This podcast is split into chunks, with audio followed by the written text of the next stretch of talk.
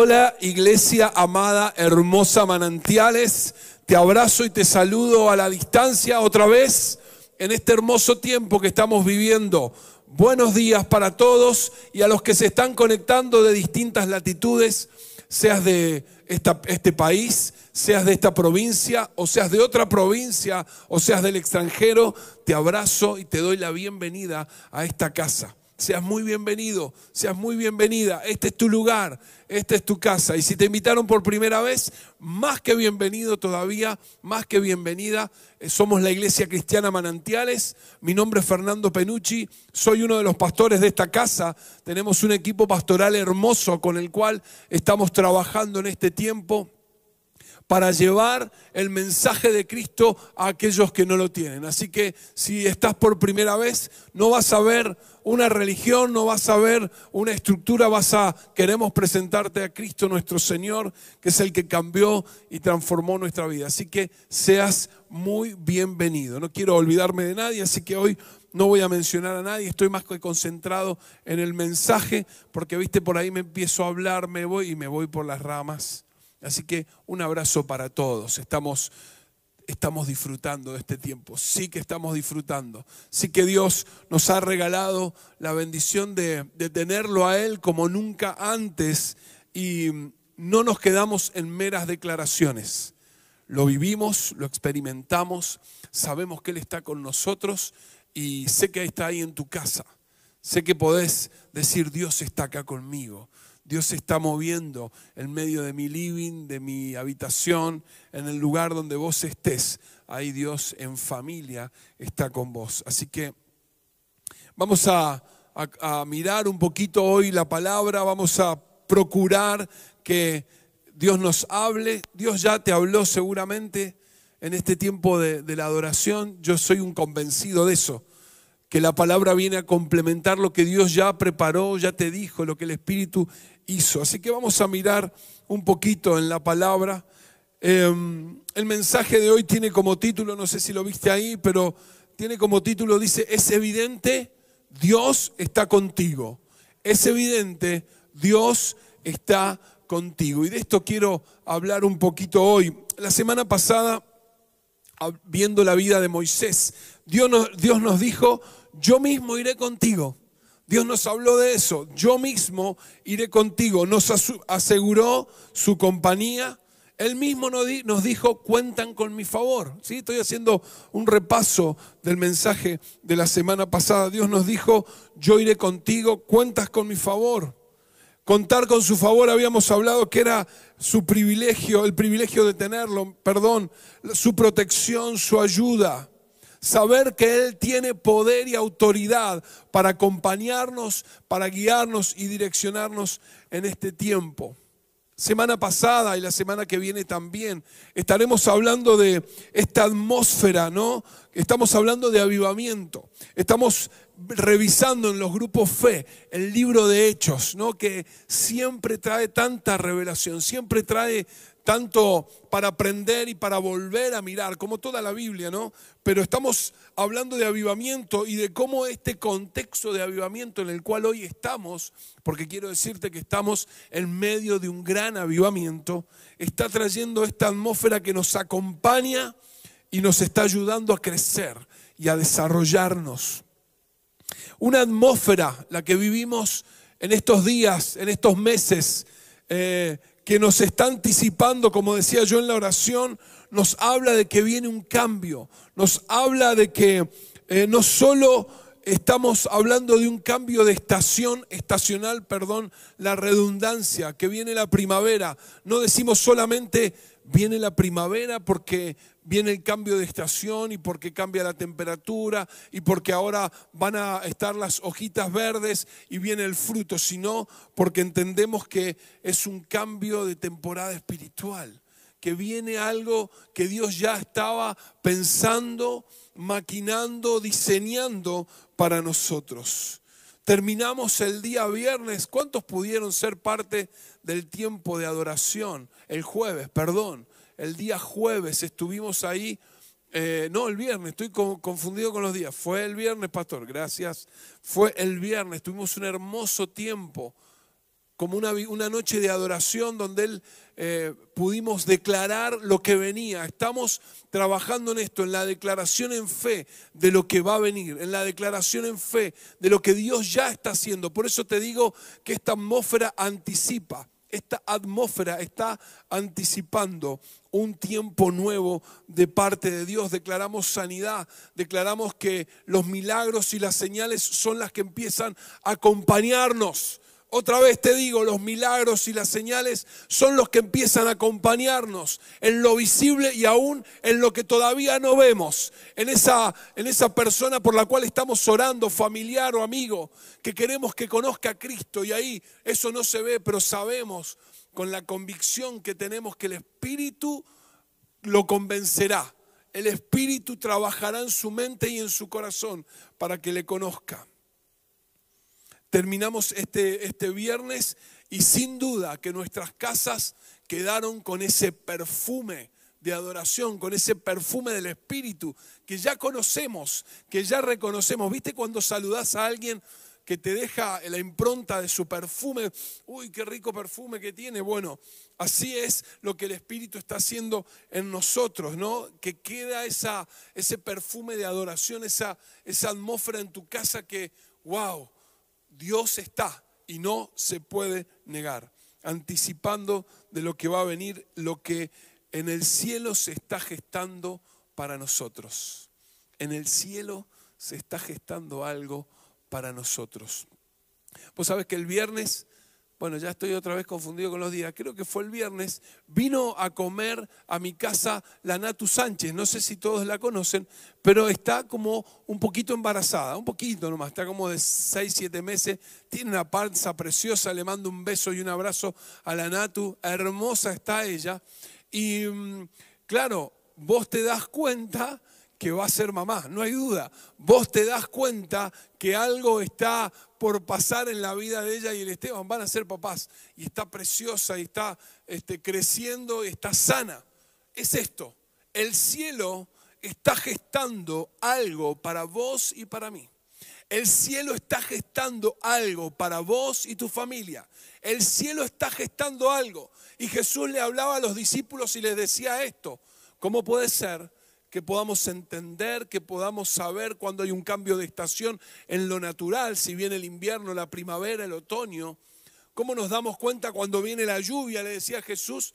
Y no pueden darse cuenta que viene algo de Dios, que viene una temporada nueva. Y es esto lo que Dios quiere hablarnos en este tiempo. Estemos con los sentidos, no los naturales, los del Espíritu, prestos, atentos a saber que hay algo que se está moviendo y que se está gestando en el cielo para vos, para tu vida y tu familia. Estoy sumamente convencido de esto, estoy contento, estoy feliz, porque ya estoy olfateando que algo viene de Dios y quiero que vos tengas esta convicción. No te quedes, no te quedes con la realidad, no te quedes con lo que estás mirando, no te quedes con lo que te informan, eso es lo que vemos. Pero como puse esta semana ahí en las redes, me animé un poquito, hacía rato que no compartía nada. Nos movemos no por lo que vemos, sino por fe. Por fe nos movemos y no por lo que vemos. Así que eso es lo que Dios está pretendiendo por medio del Espíritu para nosotros.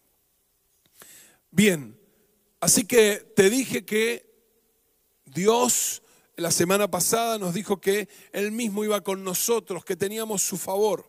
Y hay un pasaje que me llamó la atención en Génesis 21, capítulo 20, eh, 21, versículo 22.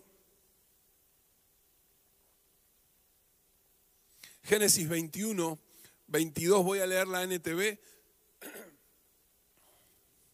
En esos días Abimelech fue con Ficol, el comandante de su ejército, a visitar a Abraham.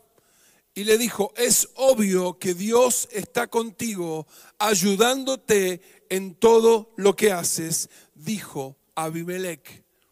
Es obvio que Dios está contigo, ayudándote en todo lo que haces. Y de esto te quiero hablar hoy. Y busqué la definición, soy medio con esto me pongo medio preciso, pero quería buscar la definición de obvio, porque a veces nos ayuda a entender un poquito más y profundizar el contexto de la palabra, o en realidad lo que la palabra quiere decirnos. Te lo leo. Como obvio se designa algo que es evidente o visible.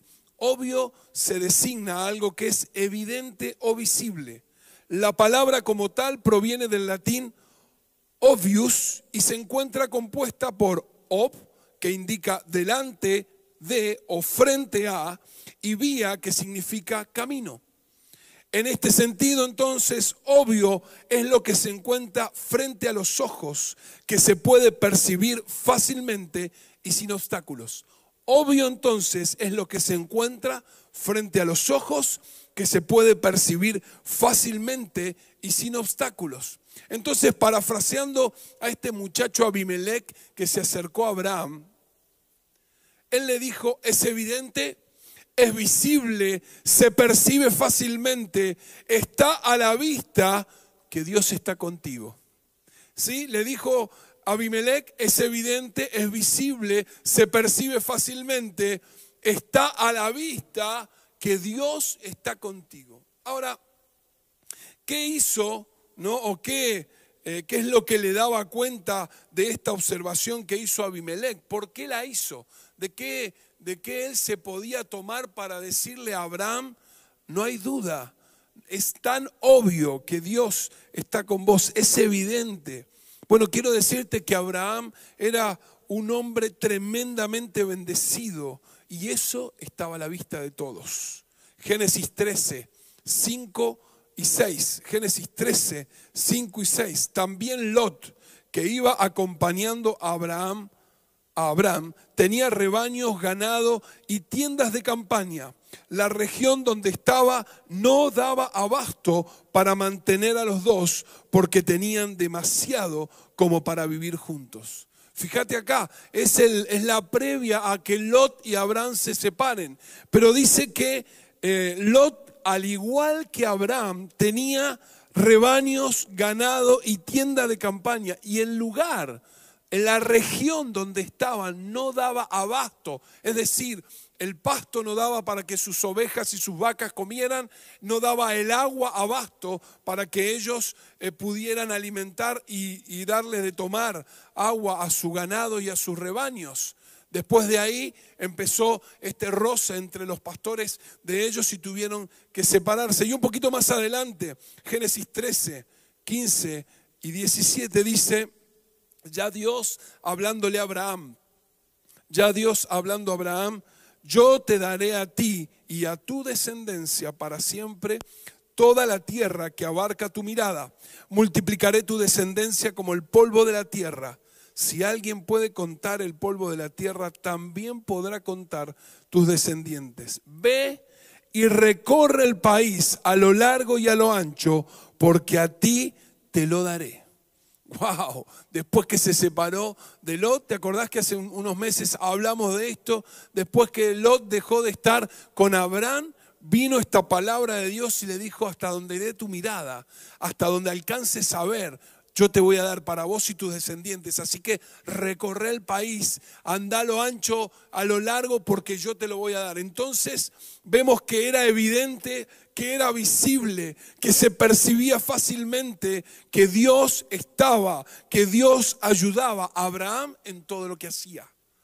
Era evidente que Dios estaba con Abraham y lo ayudaba en todo lo que hacía. No había duda que Dios había elegido a Abraham y que éste tenía su favor, que éste tenía el privilegio de la ayuda de parte de Dios.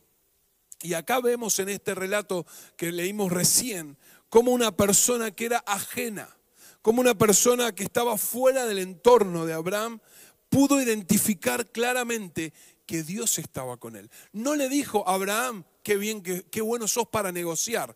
Abraham no le dijo, qué buen comerciante sos. Abraham, qué bien administrás. Abraham, qué buenos dotes tenés, qué capacidades. No, no, no, no. Le dijo, es evidente, es obvio que Dios está con vos y te ayuda en todas las cosas. Wow. Cuando Dios está presente Cuando Dios está presente, hay evidencia de que está con nosotros. Cuando Dios se hace presente, déjame que te diga, debe haber evidencia que Él habita, que Él está con nosotros, que es parte de nuestra vida. Le dijo en, Génesis 12, en ti serán benditas todas las familias de la tierra.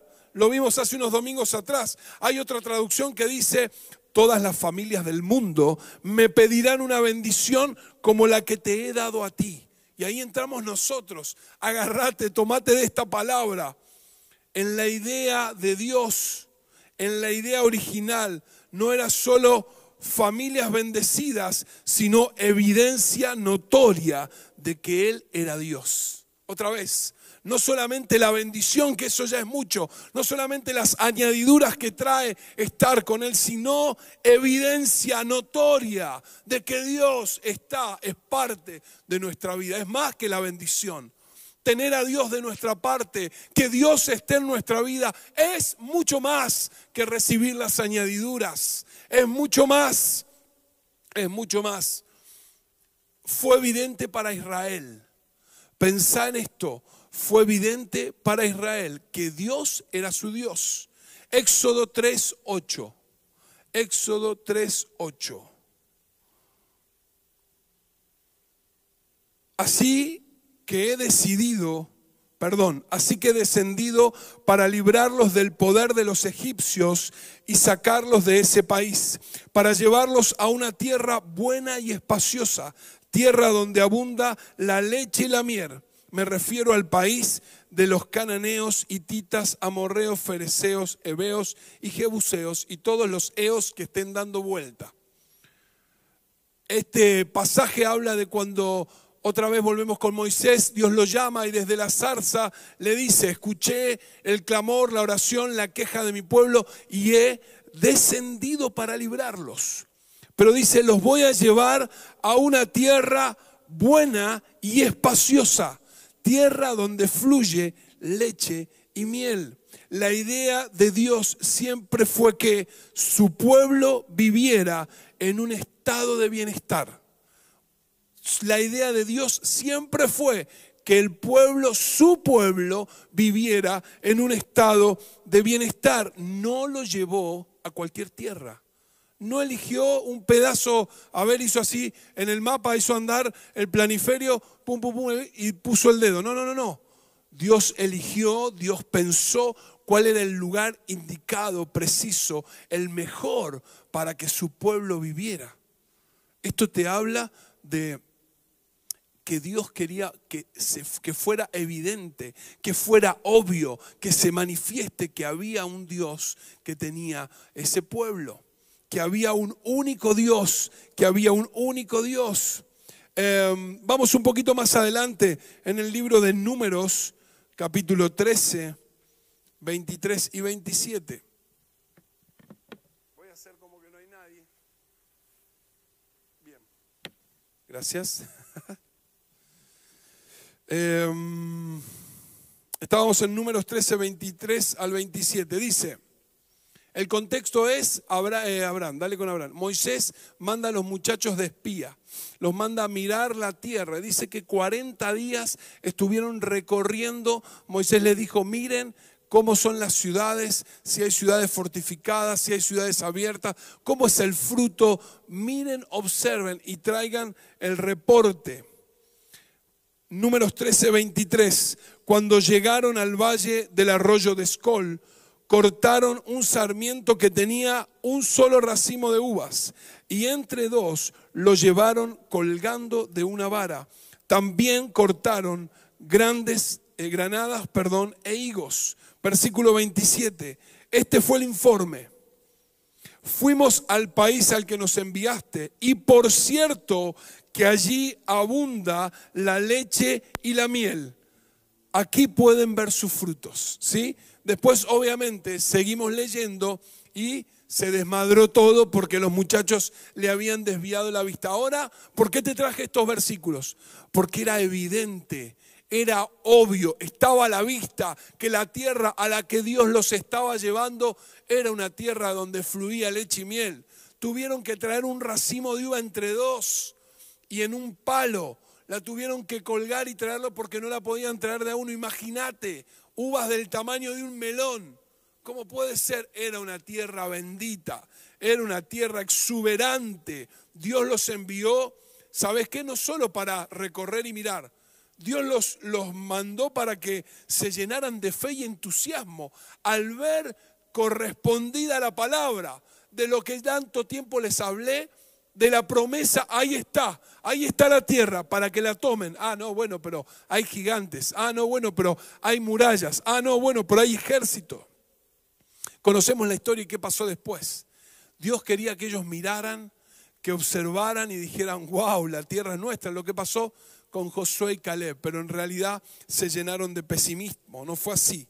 Era evidente que la tierra a la cual Dios los estaba llevando era exuberante, exuberante, exuberante.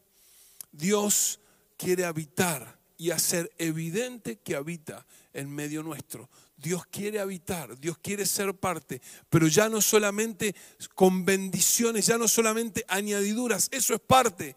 Quiere que sea evidente, que sea obvio que Él está con nosotros. En Ezequiel 48, 35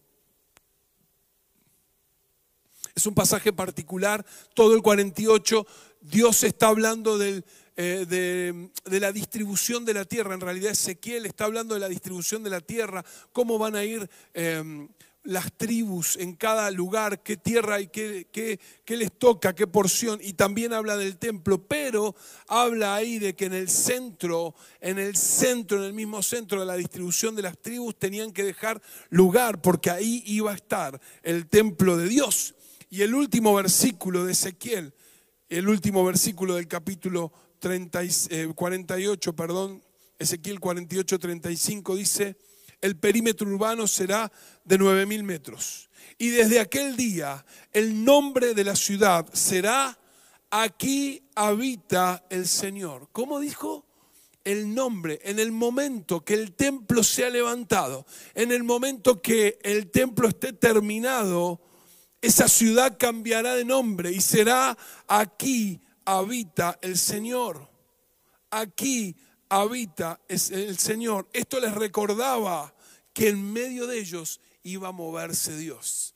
Que en medio de ellos no solo era lo físico, el templo no solamente era el lugar donde cumplían los rituales, sino era el recordatorio. Aquí es evidente que habita Dios. Esa promesa que le hizo al papá Abraham quería Dios transmitirla, llevarla a cabo a través del pueblo. Aquí habita el Señor. Otro pasaje que hemos repasado en este tiempo, Zacarías 2, 4 y 5. Zacarías 2, 4 y 5 y le dijo, corre a decirle a ese joven, tanta gente habrá en Jerusalén y tanto ganado que Jerusalén llegará a ser ciudad sin muros. En torno suyo, afirma el Señor, seré un muro de fuego y dentro de ella seré su gloria. Me cautiva esta palabra, me ha cautivado este tiempo que Dios mismo le dijo a su pueblo, pero ahora lo expresa y lo habla para nosotros. En medio de ustedes yo seré su gloria. En medio de ustedes yo manifestaré mi gloria. En medio de ustedes estaré. Otra vez, será evidente, será obvio, no habrá duda que yo habito en medio de ustedes y soy su Dios. Jesús lo vino a hacer evidente. Jesús vino a mostrar que este Dios, que quizás el pueblo había distorsionado su mirada, no porque no creyera en Él, sino porque les era un Dios lejano. Les era un Dios estructurado, les era un Dios de formas, les era un Dios que sí había, ellos recordaban el paso del Mar Rojo, recordaban la conquista de la tierra, pero se habían quedado ahí Dios les era lejano. Dios estaba como en un lugar, en un sitial al cual no se podía llegar con tanta facilidad, según lo que ellos creían y pensaban los religiosos de la época. Pero mira lo que dice Lucas 4, 18 y 19. Lo conocemos todos, es la carta de presentación de Jesús. Cuando llega, eh, antes de comenzar su ministerio, dice, el Espíritu del Señor está sobre mí por cuanto me ha ungido para anunciar buenas nuevas a los pobres, me ha enviado a proclamar libertad a los cautivos y dar vista a los ciegos, a poner en libertad a los oprimidos, a pregonar el año del favor del Señor. Esta carta de presentación que Jesús hace en medio de su pueblo, vemos que viene a evidenciar vemos que viene a ser evidente un reino que trae buenas noticias, un reino que trae libertad, un reino que trae vista y visión, un reino que anuncia el favor de Dios a quienes lo reciban. Qué increíble. Jesús dijo, no está allá lejos, yo lo vengo a caminar. Yo te vengo a mostrar que ese Dios es cercano. Yo te vengo a mostrar que Dios puede caminar entre nosotros. Yo vengo a ser evidente. Yo vengo a ser evidente. Y Él mostró y vivió a un Dios que quería estar y ser entre la gente. Quería estar con y entre la gente. Bien, arrancamos en Abraham, pasamos por el pueblo de Israel, vemos a Jesús manifestando en cada cosa que hacía a un Dios que evidenciaba otra vez esa carta donde Él se presenta y dice, yo vine a hacer esto. Vine a anunciar un reino que evidencia una, una presencia de Dios en nosotros y entre nosotros después se hace evidente en la iglesia también. ¡Wow! Hechos 5, del 12 al 16, creo que lo leíste esta semana en el grupo Fe, si no es la lectura que, que toca para la que viene. Por medio de los apóstoles ocurrían señales y prodigios entre el pueblo y todos los creyentes se reunían de común acuerdo en el pórtico de Salomón nadie entre el pueblo se atrevía a juntarse con ellos, aunque los elogiaban. Y seguía aumentando el número de los que confiaban en el Señor. Era tal la multitud de hombres y mujeres que hasta sacaban a los enfermos a las plazas y los ponían en camillas para que al pasar Pedro, por lo menos su sombra cayera sobre alguno de ellos. También de los pueblos vecinos a Jerusalén acudían multitudes que llevaban personas enfermas y atormentadas por espíritus malignos y todas eran sanadas. Luego que Jesús se va, dejó a hombres y a mujeres que se encargaran por medio del Espíritu de hacer evidente, de hacer evidente el poder de Dios en medio de ellos. Estoy convencido que hoy es el tiempo, hoy, no mañana, hoy es el tiempo de la evidencia, de lo obvio, de lo que Dios quiere hacer en medio nuestro. Quisiera ir más despacio, pero no puedo. Estoy encendido, estoy entendiendo que la atmósfera de Dios ya es una realidad en medio nuestro. Eh, ya es una realidad y quiero hoy poder impartirte y contagiarte de esto, que ya no nos quedemos con lo que vendrá, ya es, no nos quedemos con lo que vendrá, ya es, hay evidencia de que Dios está moviéndose en, en medio nuestro. Vemos una iglesia que crece, que manifiesta esta verdad. Dios habita en medio de la iglesia. Dice que se sanaban los enfermos, que ocurrían señales y prodigios, que el número de la gente que creía en Jesús iba aumentando día tras día. Wow, multiplicación, multitudes que venían de otras ciudades a tomar, a abrazar esta fe se hace evidente en la iglesia. Por lo tanto, nosotros como parte de esa iglesia debemos evidenciar, debe ser obvio que Dios habita en medio de nosotros.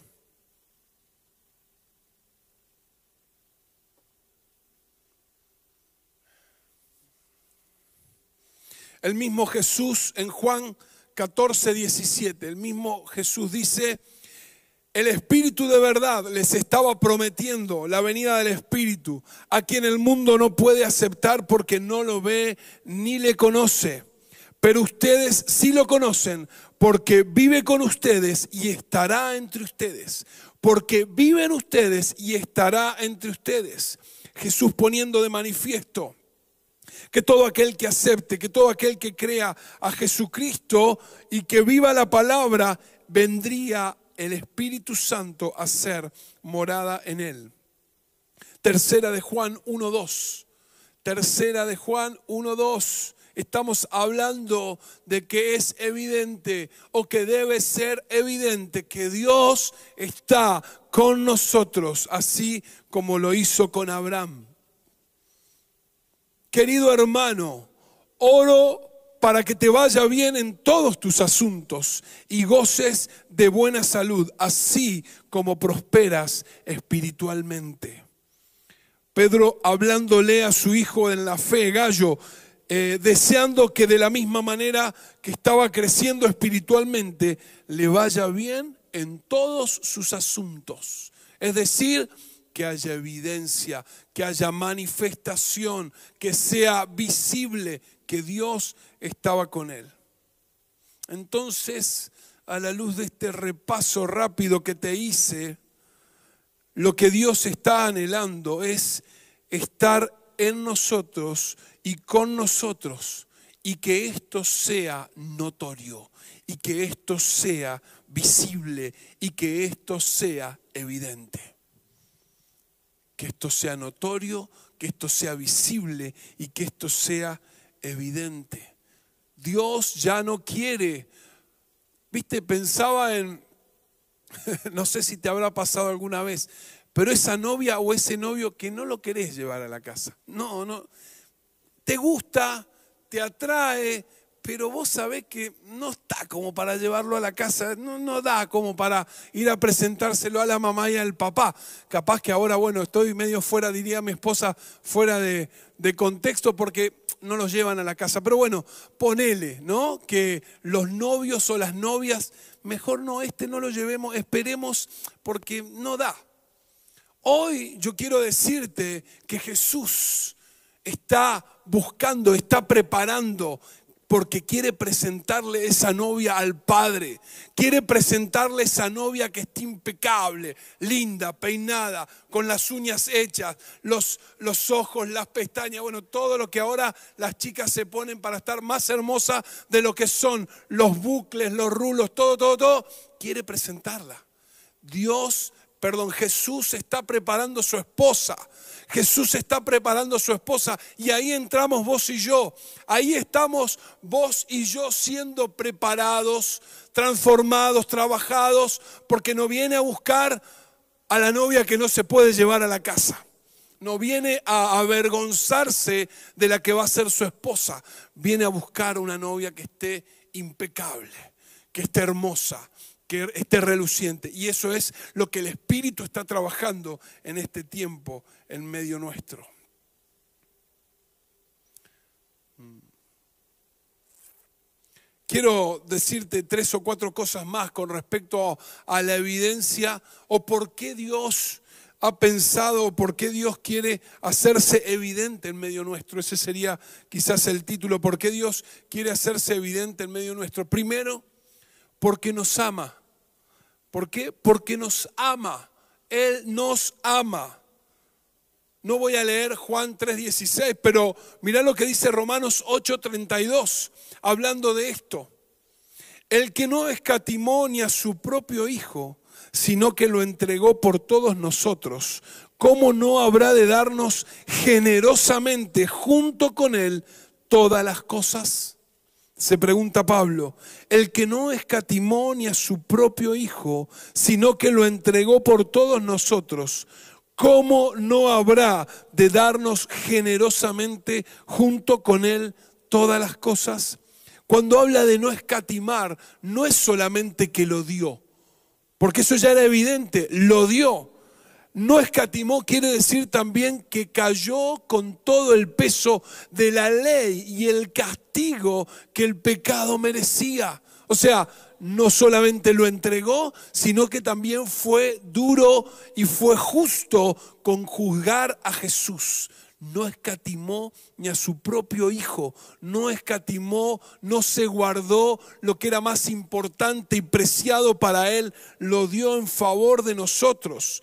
Dice, ¿cómo no habrá de darnos generosamente junto con Él todas las cosas? Dios nos ama. Dios se hace evidente en nosotros porque nos ama y es su esencia. Quizás para nosotros desde lo racional, de lo emocional, de lo inmaduros que seremos toda la vida emocionalmente para entender esto, porque en realidad se entiende, se entiende, perdón, a través del Espíritu. No creo que lo captemos si podemos recibir, vivir, abrazar este amor, pero esa generosidad, esa entrega de parte de Dios para nosotros, creo que nos va a costar o nos va a llevar toda la vida poder decodificar ese amor profundo de Dios por nuestra vida. Dice Mateo 7:11, pues si ustedes aún siendo malos saben dar cosas buenas a sus hijos, cuanto más su Padre que está en el cielo dará cosas buenas a los que se la pidan. Le está enseñando de la oración, le está enseñando esta relación de pedir, de buscar, de llamar y hace esta comparación con nosotros. Si ustedes que son malos y cuando tu hijo te pide, procurás darle lo mejor que tenés, ¿cómo el Padre que está en los cielos no les dará buenas cosas a los que se los pidan? Cosas buenas en la mente de Dios siempre está que aquello que nos otorgue debe ser para nuestro bien y para nuestro beneficio. Cosas buenas. Dios tiene en su mente, Dios tiene su designio, su idea para nosotros, que cada cosa que Él nos dé sea buena y sea para nuestro bienestar. Yo hoy si le regalo una PlayStation a mi hijo de tres años, créeme que por más que él quiera saber usarla, no va a poder y va a ser un gasto al cohete. O que mi hija, que ya está aprendiendo a manejar, si yo puedo, o aunque supiera manejar y tuviera todas las habilidades, si yo le regalo un auto, no sé si está en la capacidad, eh, en la madurez para poder manejar y desarrollarse en la calle. Bueno, hay momentos que Dios espera para darnos las cosas. Son cosas buenas, pero Él espera los momentos para dárnoslas. Dios quiere hacer evidente en medio nuestro su amor. Dios quiere evidenciar su amor por nosotros y quiere que eso sea evidente. ¿Sabes por qué también Él quiere darnos buenas cosas o Él quiere evidenciar su presencia en medio nuestro? Porque así lo pensó, así lo ideó, así lo ideó desde el Edén la idea de Dios fue que seamos plenos. Desde el Edén ves la, el relato de la creación y ves cómo Dios creó todo para que el hombre lo disfrutara, para que el hombre y la mujer juntos disfrutaran una creación increíble. Coronó la creación con el hombre, puso como frutilla del postre al hombre y a la mujer, siendo estos los que venían a administrar, a multiplicar, a desarrollarse en medio de la creación. Armó la creación, creó al hombre y la mujer para que disfrutaran todas las cosas. Y sabes que no es que Dios está haciendo un favor. Porque uno dirá, bueno, dale, tirame una soga en este medio, en este momento que estoy complicado, dame una mano. No tiene que ver con eso. Está en su esencia. Es parte de lo que Dios es y lo que Dios quiere para nosotros, porque nosotros somos semejanza de Dios. Por eso no hay lugar para que te vaya mal. No hay lugar para que te vaya mal. Ayer tuvimos anoche un hermoso programa en idea original, un matrimonio que vino a contar su experiencia. Esta es la idea de idea original, de este programa, de este espacio que tenemos los sábados a las 20, de paso el chivo. Que puedan venir a contarnos esa experiencia de lo que significó pensar en la pareja y en el matrimonio y qué fue lo que vivieron en el mientras que Dios se hacía parte. Así que ayer tuvimos una, una experiencia lindísima, testimonio de Marcos y Carolina, donde dijeron, tocamos fondo en un momento. En un momento tuvimos que eh, volvernos a Dios porque estábamos lejos y porque si así no hubiese sido, nos hubiésemos separado. Porque si así no hubiese sido, nos hubiésemos terminado separando. Y Dios que intervino en ellos, hoy pueden hablar y no sé si lo escuchaste, después repasalo, somos plenos. Estamos juntos y nos disfrutamos. Nos falta tiempo para estar juntos y seguir disfrutando. Tienen una familia hermosa, dos hijos espectaculares. Son plenos, porque esa siempre fue la idea original de Dios para nuestra vida, a vernos plenos. Somos semejanza. Dios por extensión quiere que nosotros seamos como Él, que se evidencie que somos esa semejanza. Si Dios habita, si Dios mora, si Dios está permanentemente en nosotros y con nosotros, tarde o temprano, esto debe evidenciarse, esto debe ser notorio, esto debe ser obvio en medio nuestro. Dios quiere que se evidencie que Él está con nosotros porque nos ama, porque así lo pensó, porque su idea original siempre fue para nosotros que fuera de bien y no de mal, para darnos un futuro, para darnos una esperanza. Y también Dios quiere que evidenciarse en medio nuestro para que lo demos a conocer. Dios quiere evidenciarse en medio nuestro para que lo demos a conocer. Vemos a Abimelech, alguien extraño, eh, fuera del entorno de Abraham, cómo claramente pudo ver lo que le pasaba a Abraham, que era Dios el que lo favorecía, que el hecho de que Dios estuviera con él lo beneficiaba y dijo, no hay duda, es obvio, es evidente que Dios está con vos y te ayuda en todas las cosas. Que nuestra vida sea el reflejo de lo que Dios perdón, de que Dios está con nosotros. Nuestra vida debe ser el reflejo de que Dios está con nosotros y es para que puedan eh, los que están cerca, los que, no, los que no lo conocen, los que todavía no tienen esa experiencia y esa posibilidad de, de conocerlo, de comunicarse, para que lo puedan ver. Es para que otros puedan ver a Jesucristo en nosotros y abrazarlo a Él. Se evidencia que Dios está en nosotros para que otros lo conozcan. Dios quiere que sea evidente en nosotros su presencia, su persona, su bendición, para que otros lo vean, para que otros lo conozcan, para que otros digan, yo quiero a ese Jesús, yo quiero esa vida, hay algo en vos, aún aquellos que niegan, que reniegan de Dios, tarde o temprano van a tener que reconocer que es evidente que Dios está con vos. Que es evidente lo que está pasando en tu familia. Es evidente lo que está pasando en tu casa. Es evidente lo que está pasando en tu salud. Es evidente que Dios se empieza a glorificar en aquellas cosas que parecían adversas, un hombre iracundo, una mujer que mandaba, una familia desordenada, llena de complicaciones. La presencia de Dios hace evidente que Él las trae a sanidad, que Él provoca milagro, que Él se establece y trae el orden del cielo. Cuando esto pasa, cuando esto acontece, cuando esto ocurre, es evidente que Dios está con vos y nadie lo puede negar. Por lo tanto, lo queremos manifestar para que otros abracen a Cristo.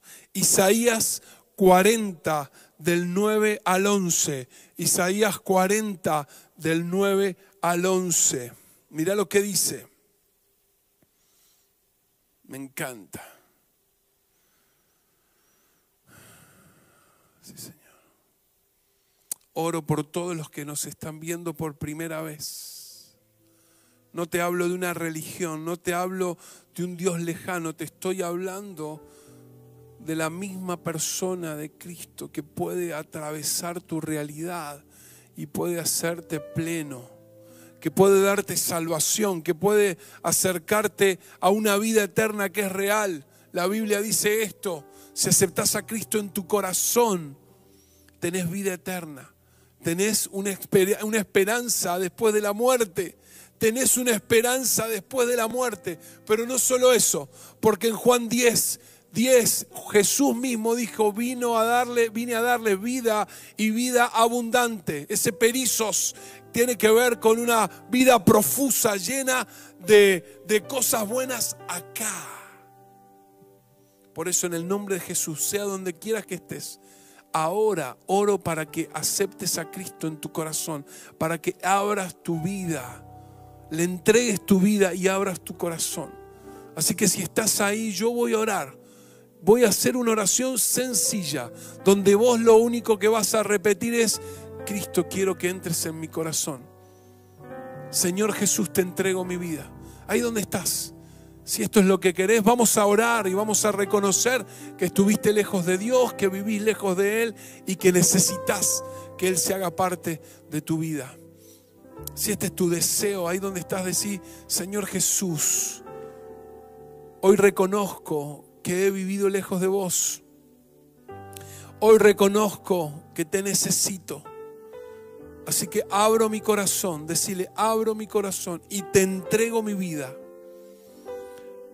Y hoy te reconozco como mi Señor y mi Salvador. Renuncio al mundo, renuncio al pecado, renuncio a Satanás y a partir de hoy decido vivir con vos. En el nombre de Jesús.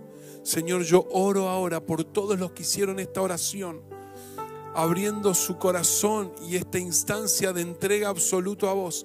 Los bendigo y declaro ahora la palabra que dice que Espíritu Santo vos los sellás, Espíritu Santo vos les tocas, allí donde están son sellados con el Espíritu Santo de Dios, diciendo ahora sos mi hijo, sos mi hija, perteneces al reino de los cielos. Yo te bendigo en el nombre de Jesús. Amén. Sí, Señor. Isaías 49, el 11.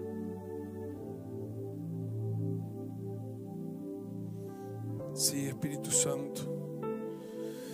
Sí, Señor. Dice Isaías, oh mensajera de buenas noticias, grita desde la cima de los montes, grita lo más fuerte, oh Jerusalén, grita y no tengas miedo. Diles a las ciudades de Judá, aquí viene Dios. Sí, el Señor soberano viene con poder y reinará con brazo poderoso. Miren, Él trae consigo su recompensa. Alimentará su rebaño como un pastor. Llevará en sus brazos los corderos y los mantendrá cerca de su corazón. Guiará con delicadeza las ovejas con crías mensajera de buenas noticias. Dice tres veces, grita desde la cima de los montes, grita más fuerte, grita y no tengas miedo, iglesia, iglesia, hoy estamos para ser portadores de buenas noticias. Portadores, mensajeros de buenas noticias. Hay gente que necesita a Cristo. Hay gente que necesita que las evidencias que vos y yo tenemos sean para ellos manifiestas hoy. Grita y no tengas miedo. Dile a las ciudades, aquí viene su Dios. Aquí viene su Dios. Aquí viene su Dios. Eso es lo que vamos a gritar. Estás con tu familia quebrada. Aquí viene tu Dios. Estás con tu salud que no sabes qué va a pasar. Tenés incertidumbre con tu economía. Aquí viene tu Dios y dice que trae recompensa. Sí, Señor.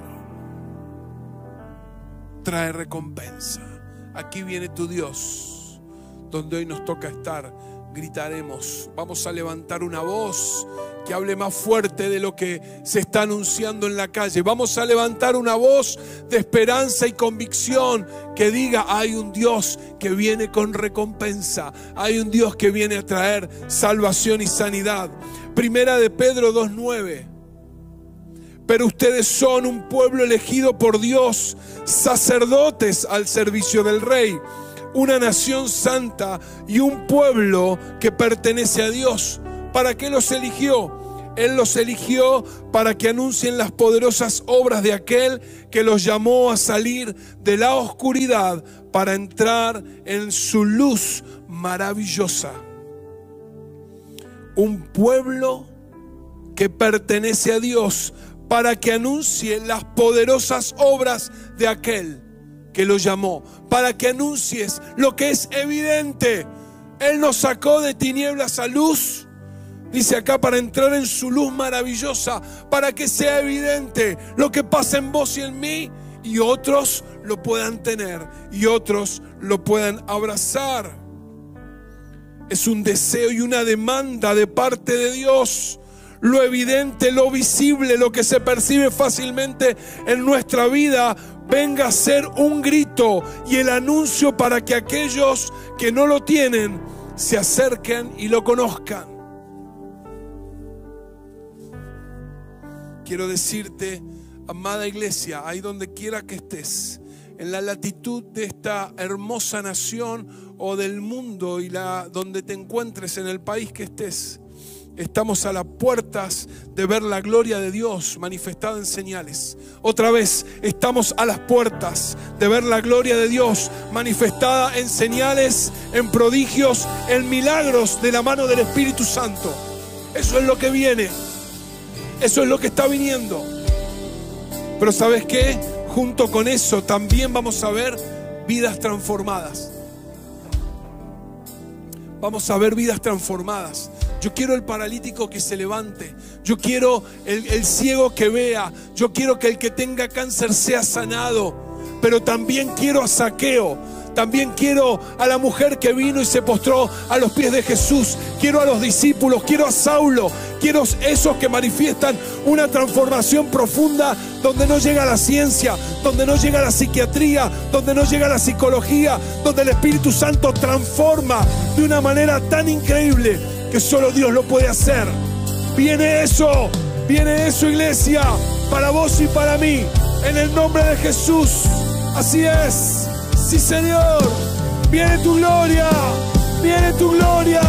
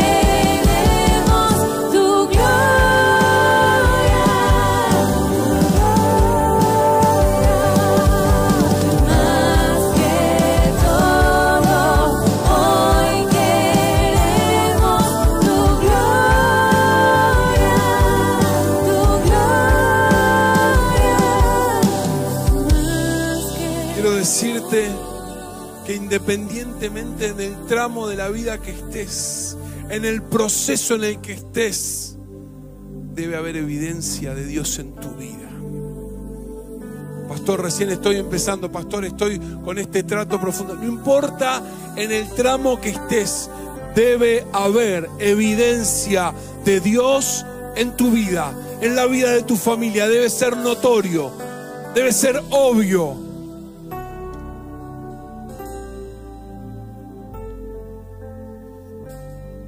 Pablo le decía a los Gálatas, ya está, en, Gálatas 6, 17, déjenme de molestar, porque saben que yo llevo las cicatrices que muestran que pertenezco a Cristo. Yo en mí llevo las marcas de que pertenezco a Cristo. Debe ser evidente. Debe ser evidente. Aún esas cosas en las cuales no queremos. Aún esas cosas que las, las miramos hacia atrás y decimos, wow, qué difícil fue esto. Ayer también Marcos y Carolina nos contaban cómo perdieron una beba cuando estaban seis meses de embarazo. Durísimo fuerte, tremendo, una experiencia de la que nadie quisiera vivir ni pasar. Seguramente vos tenés las tuyas, pero aún eso viene a evidenciar el amor, la protección, la soberanía del Dios que nos gobierna, del Dios que es parte de nuestra vida. Sea el tramo y el proceso en el que estés, debe haber evidencia que Dios está en tu vida, que Dios pertenece a tu vida, que Dios es parte. Hoy debemos darnos cuenta, mirar, observar el significado y el peso que tiene que Dios habite en nosotros. Contar con su favor no es menor. Contar con su favor no es menor. Contar con su favor no debe parecernos ordinario común. Hoy nos toca amarlo y corresponderlo. Hoy nos toca amarlo y corresponderlo. Demostrar que lo amo a través de hechos concretos. Siendo obediente a su palabra, sirviéndolo, acompañando a gente, ayudando a gente, sembrando, ofrendando, lo que Él ponga. Debe manifestar que lo amás, que lo amás que tu entrega es absoluta. Te pregunto, y con esto ya termino, ¿te va bien con Dios? ¿Te va bien con Dios? ¿Hay alguna razón por la que deseáramos no estar con Él? ¿Te va bien con Dios? Somos esclavos por amor. Somos esclavos por amor. Nunca habrá mejor lugar para estar, vivir y habitar que con Él. Nunca, habrá mejor lugar para estar, habitar, vivir, disfrutar su presencia. Así que en este espíritu que tan precioso que Dios nos ha regalado, su propia presencia, su espíritu moviéndose acá y en tu casa también, ahí donde estás.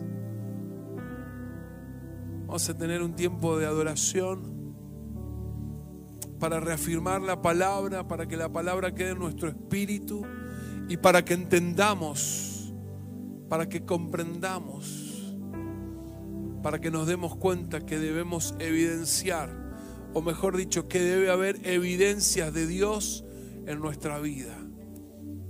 No importa cuán grande el cambio, siempre para adelante, siempre entendiendo que vamos creciendo, debe haber evidencia, debe haber, debe ser obvio, como le dijo Abimelech, es obvio que Dios está con vos y te ayuda en todo lo que haces.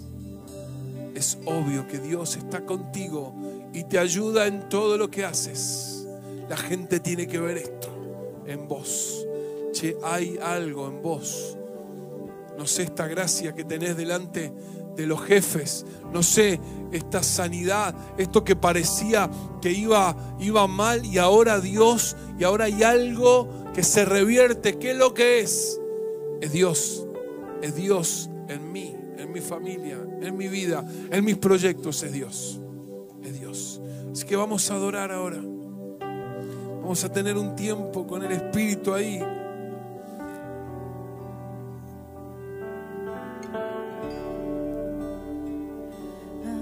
fuerzas debemos mover, te adoraré,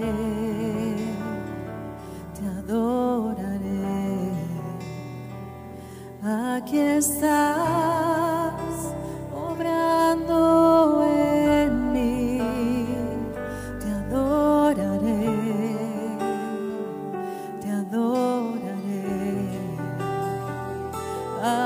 xa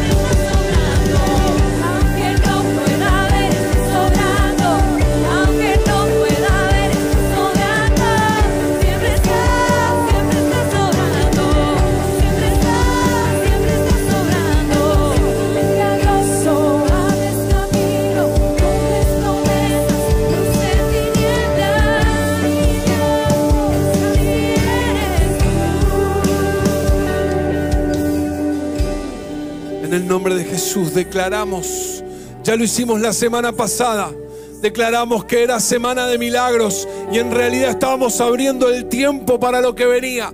En realidad estábamos declarando que era el tiempo, el tiempo, la temporada de los milagros. Señor, en el nombre de Jesús, levanto oración ahora a favor de Guadalupe.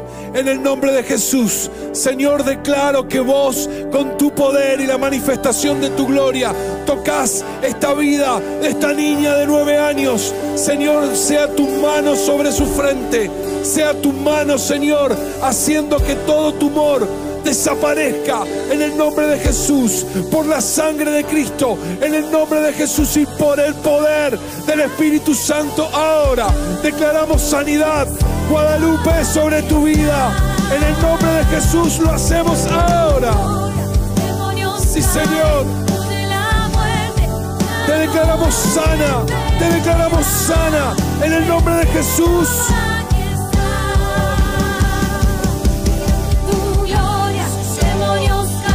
Lo creemos, así será.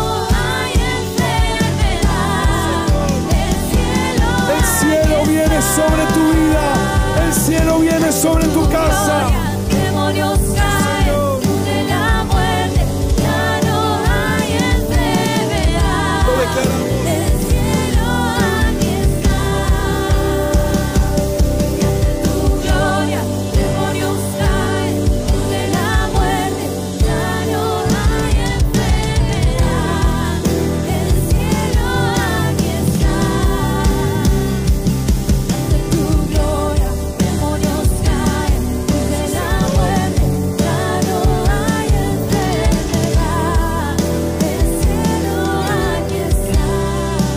El nombre de Jesús, como voz de autoridad de esta casa, yo me levanto contra toda enfermedad que ha querido en este tiempo venir a traer sobre los cuerpos falta de salud.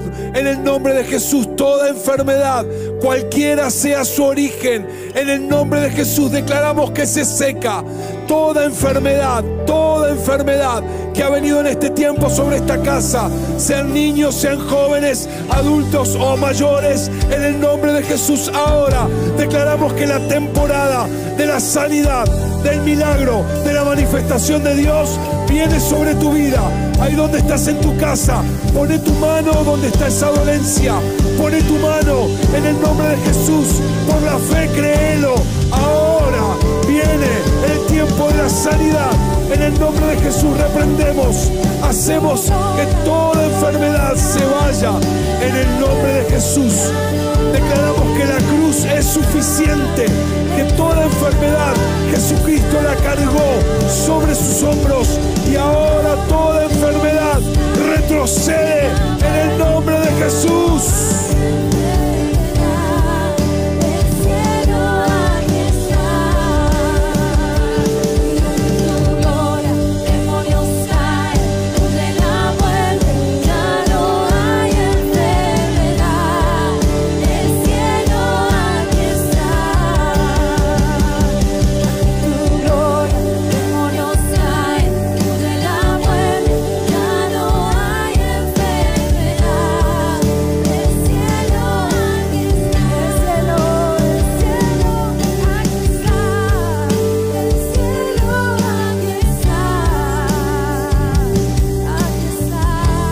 Que la evidencia, la evidencia, la evidencia de este tiempo será la sanidad. El tiempo que viene se marca por la evidencia de las sanidades. En el nombre de Jesús, en el nombre de Jesús, abrazo la cruz. Abrazo la cruz, declaro que la sangre de Cristo es suficiente y que el poder del Espíritu Santo lo hace posible. En el nombre de Jesús, ahora declaramos es evidente, las sanidades, las sanidades vienen sobre esta casa. Vienen sobre esta casa, comienza a moverse las aguas y todo aquel que es tocado por esa agua del Espíritu, por ese fluir del Espíritu, viene a recibir la sanidad por la fe en el nombre de Jesús. Adóralo, adóralo porque Él lo va a hacer. Pon en movimiento tu fe, pon en movimiento tu fe. Adóralo, adóralo, adóralo.